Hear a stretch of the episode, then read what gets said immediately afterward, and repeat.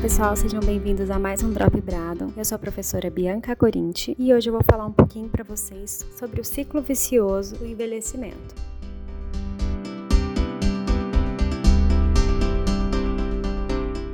Então, o que é isso? O que é esse ciclo? O que acontece? Pode parecer algo bastante complexo, mas na verdade é algo bastante corriqueiro, acontece muito com os idosos. Então vamos parar para pensar. Quantos idosos você conhece que realizam exercício físico?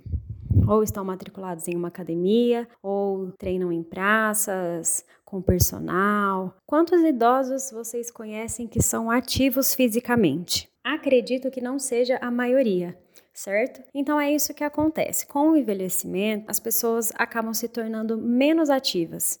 E essa inatividade física gera, obviamente, uma falta de condicionamento. Se você não se exercita, você não é, está indo atrás de uma melhora da sua aptidão, sua, sua aptidão muscular, neuromuscular, cardiovascular, cardiorrespiratória, né? Então você se torna menos apto para algumas tarefas, né? Menos condicionado. E isso gera também uma fragilidade músculo-esquelética. Com o envelhecimento, já acontece o processo de sarcopenia, que eu vou falar em outro drop aqui mais para frente mas que é o processo de perda de massa muscular decorrente do envelhecimento. E essa perda de massa muscular também leva a uma perda de força muscular. E então, o que, que isso gera? O que, que isso leva? A uma perda do estilo de vida dependente, que é muito comum termos isso acontecendo com os idosos. Muitos idosos se tornam dependentes. Quantos idosos você conhece que precisam de um cuidador, né? Uma cuidadora, alguém para ajudá-los na tarefa, nas tarefas do dia a dia, tanto as tarefas uh, mais que exigem mais, como fazer compras, né, ao supermercado, quanto tarefas básicas do dia a dia, que também é outro tema para ser falado mais para frente, como tomar banho, ah, se trocar, ir ao banheiro. Então isso acontece muito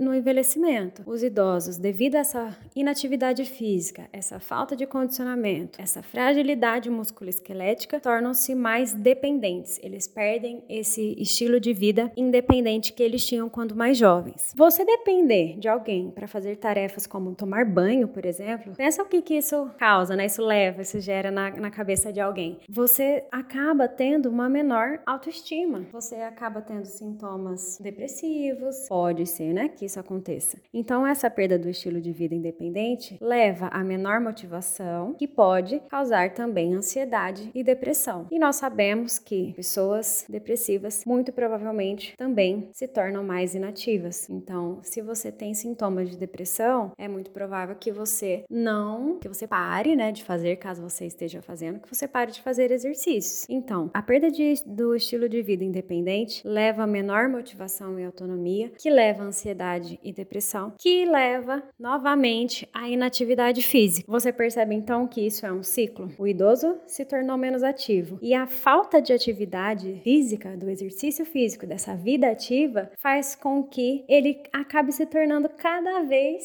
mais inativo. Esse é o ciclo do envelhecimento. O que pode acontecer aí? Aumento do número de quedas, que é algo muito frequente no envelhecimento, que leva a mais inatividade física ainda, porque com a queda o idoso fica com mais medo de sair, mais medo de, de se locomover e acaba cada vez mais inativo. O que, que a gente pode fazer a partir daí? Levar o exercício físico até essa pessoa, fazer com que aos pouquinhos ela consiga retomar esse estilo de, de vida ativo e interrompa todo esse ciclo vicioso do envelhecimento. Até a próxima, pessoal!